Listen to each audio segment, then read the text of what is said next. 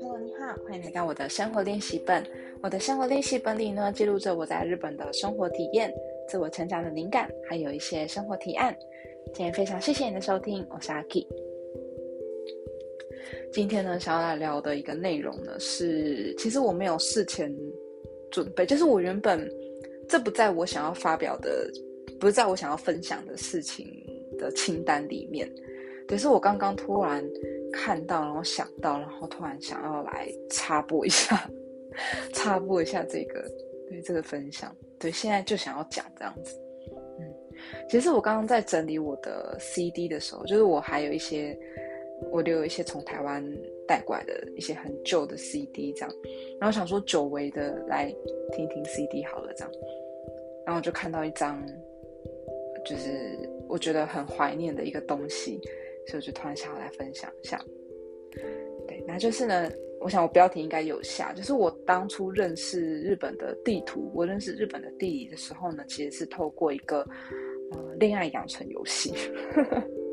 对今天的内容呢，会有一点点窄，非常的不好意思。对，那我刚刚就是发现这个恋爱养成游戏的怎么讲？因为它后来其实也有出动画版，就是卡通这样。对，然后就它的原声带，我以前就是有买它的原声带，而且还留到现在。有没有一点恐怖？有点，有点就是宅包宅包这样子。嗯，然后这个恋爱养成游戏呢，叫做青色宝贝。我不知道有多少人有听过，因为其实这个知道的人，我觉得应该蛮窄的。就至少以台湾来讲，我觉得应该不会非常多人知道。尤其，嗯，实际上有去玩过他的游戏的人，可能也不是很多。嗯，那他是在一九九八年的时候发行的一款游戏，当初还是因为那个年代嘛，所以他那个时候是那种电脑 PC 版的游戏。嗯虽然它其实后来好像也有出 PSP 版跟 PS 三版，但是它内容基本上是没有什么变。嗯，但就我自己的经验啦，我听就是我如果问我的朋友们啊，我认识的人们啊，问说你有没有听过青色宝贝，或是你们玩过青色宝贝，大部分人都不知道，就不知道我在说什么这样子。那就算有听过的人，或是有看过的人呢，也顶多就是知道有这个东西，或者是有看过的插画，因为以前他。在嗯，我们小时候非常流行文具啊，有没有？就是一些六孔笔记本啊，跟就是垫板啊、资料夹的那个时代，就是青色宝贝，因为它毕竟插画画的还蛮漂亮的，所以它就是有出一系列它的东西，所以有可能有些女生有收集过它的一些周边这样子。但我今天想要讲的是它的游戏本身。那这个游戏呢，刚刚有讲到它是恋爱养成游戏。那它总共有十二个女主角，那她们分别住在十二个不同的日本的都市，然后她们还有一个特点就是她们，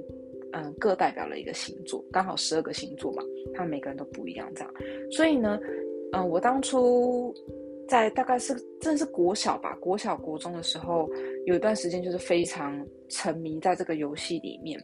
然后真的是可能真的玩太多了，因为我最后有玩到把所有的结局通通都破完，就是把每个女生都追到手，这样就各种结局都玩过，对，就我花很多时间在这上面，然后。我觉得应该是透过这个游戏，然后去记得所有的都市的名字跟它的有没有各个都市的特色，然后还有就是记住十二个星座的特色，这样子。就例如说各个星座的出生日期是几月几号到几月几号，然后这个星座人大概是什么样子的个性，因为其实也有点显露在这十二个星座的女主角她们身上，这样。对，现在想想觉得还蛮恐怖的，嗯，毕竟当初还只是一个就是小孩子这样。嗯，对，那这个游戏呢，它因为毕竟十二个女主角嘛，那其实玩家呢，就其实是以男生为出发点，对，就是你玩家你本身你是男生，对，跟现在我们所知道的有没有比较流行的恋爱养成游戏比较不一样，就是说现在的恋爱养成游戏大多都是以。嗯，女生为出发点，就是女生是玩家，然后要去攻略很多男生这样子。但是这个游戏呢，嗯，是以男生然后要去攻略女生这样子为为主。好像以前比较流行这一种，就是以前比较流行男生去攻略女生，然后现在比较流行女生去攻略男生。我不知道，因为其实我对游戏不是很熟，不好意思。那，反正就是呢，嗯，当初我因为就是扮演这个玩家嘛，然后去追这十个女生，然后我就觉得透过这这个游戏呢，学习到很多事情。那这个游戏它的故事的大纲呢，大致上是说，嗯，男生他是一个高中三年级的学生，那他因为家里的关系呢，从小到大，从好像是小学四年级、五年级那个时候开始吧，就是陆续转学，那么他移动了十二个城市，然后他在每一个城市呢，都大概是待大概三个月到。半年左右的时间，其实他这个游戏的那个大纲里面没有讲的非常非常的清楚，但大致上都是三个月到半年左右的这样子的一段时间。那他在每一次转学去每一个不同城市的时候呢，他都认识了一个女生。对，现在想想还蛮花花公子的。那反正他就是到高中三年级的时候呢，他有一天突然收到了一封不知道是谁寄来的信，那就只是说信上面就是写写了一句说好想再跟你见一面这样。那就是一个可能有爱慕他的人写给他的一封信，然后他就在想说这封信到底会是谁写的呢？的时候，他就回想起了这十二个女生，他就觉得应该是这十二个女生有其中一个人在默默喜欢他，然后所以呢，他就是展开了一个去寻找这封信的主人的一个对一个恋爱之旅，这样。那他要去找这十二个女生嘛，所以他就要去移动到。这十二个城市，然后去这十二个城市旅行，然后跟如果有特定可能是哪几个人的时候呢，他就要有没有固定一段时间，他就要去找这个女生，然后去跟她培养感情，这样有一点点像在除了在培养之外，有点像小侦探的感觉，就是要去找找看到底谁才是嗯写给他信这个人，这样。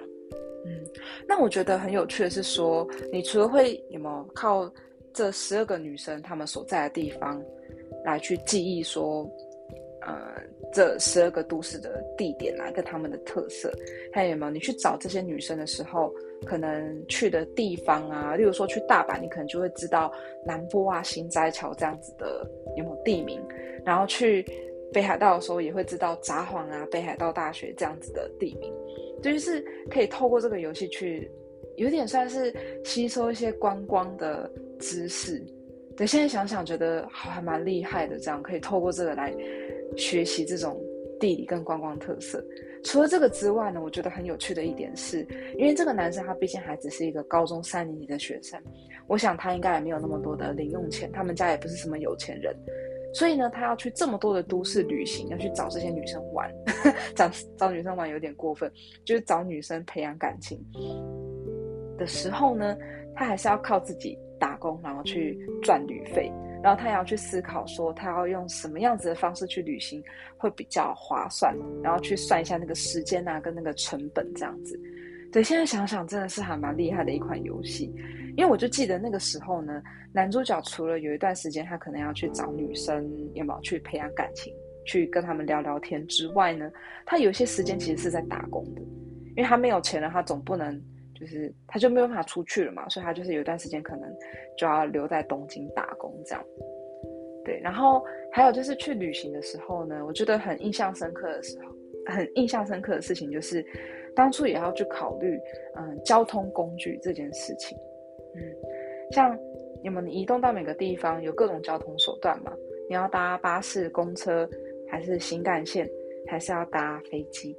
我忘记有没有搭船这件事情了。嗯，反正有各种交通手段。然后那个时候呢，因为毕竟还很小嘛，其实也没有什么自己搭过车，然后更有没有对飞机啊跟新干线这种东西是更没有一个概念。但当初可能透过这一款游戏，就是加加减减的，你们有有了一点概念，说哦新干线大概是多少钱，然后跟如果要搭巴士的话，从东京搭到大阪大概会需要花多少的时间，就大概有一个概念。因为像有的时候呢，自己不知道，然后跟男主角没有钱的时候，就可能想说啊，没办法，没钱，所以就只能够搭巴士，然后就搭着巴士跑到广岛去。结果你就光是去了一趟广岛，然后再回来，然后两个礼拜就过了。当然，可能实际上不用花那么多的时间，但是以那个游戏的那个移动时间来讲，就是怎么讲？对，一瞬间的一个礼拜就过去了，两个礼拜就过去了，这样子。所以那个时候有点透过这个游戏来稍微了解了一下这种嗯移动的时间成本的概念，嗯，默默就记住这些对小小的。就有点用身体来记忆的那种感觉，现在想想真的是很有趣，嗯，对，我想大部分的人呢，可能认识日本的地理啊，认识地日本的位置，我刚刚是不是差点讲错？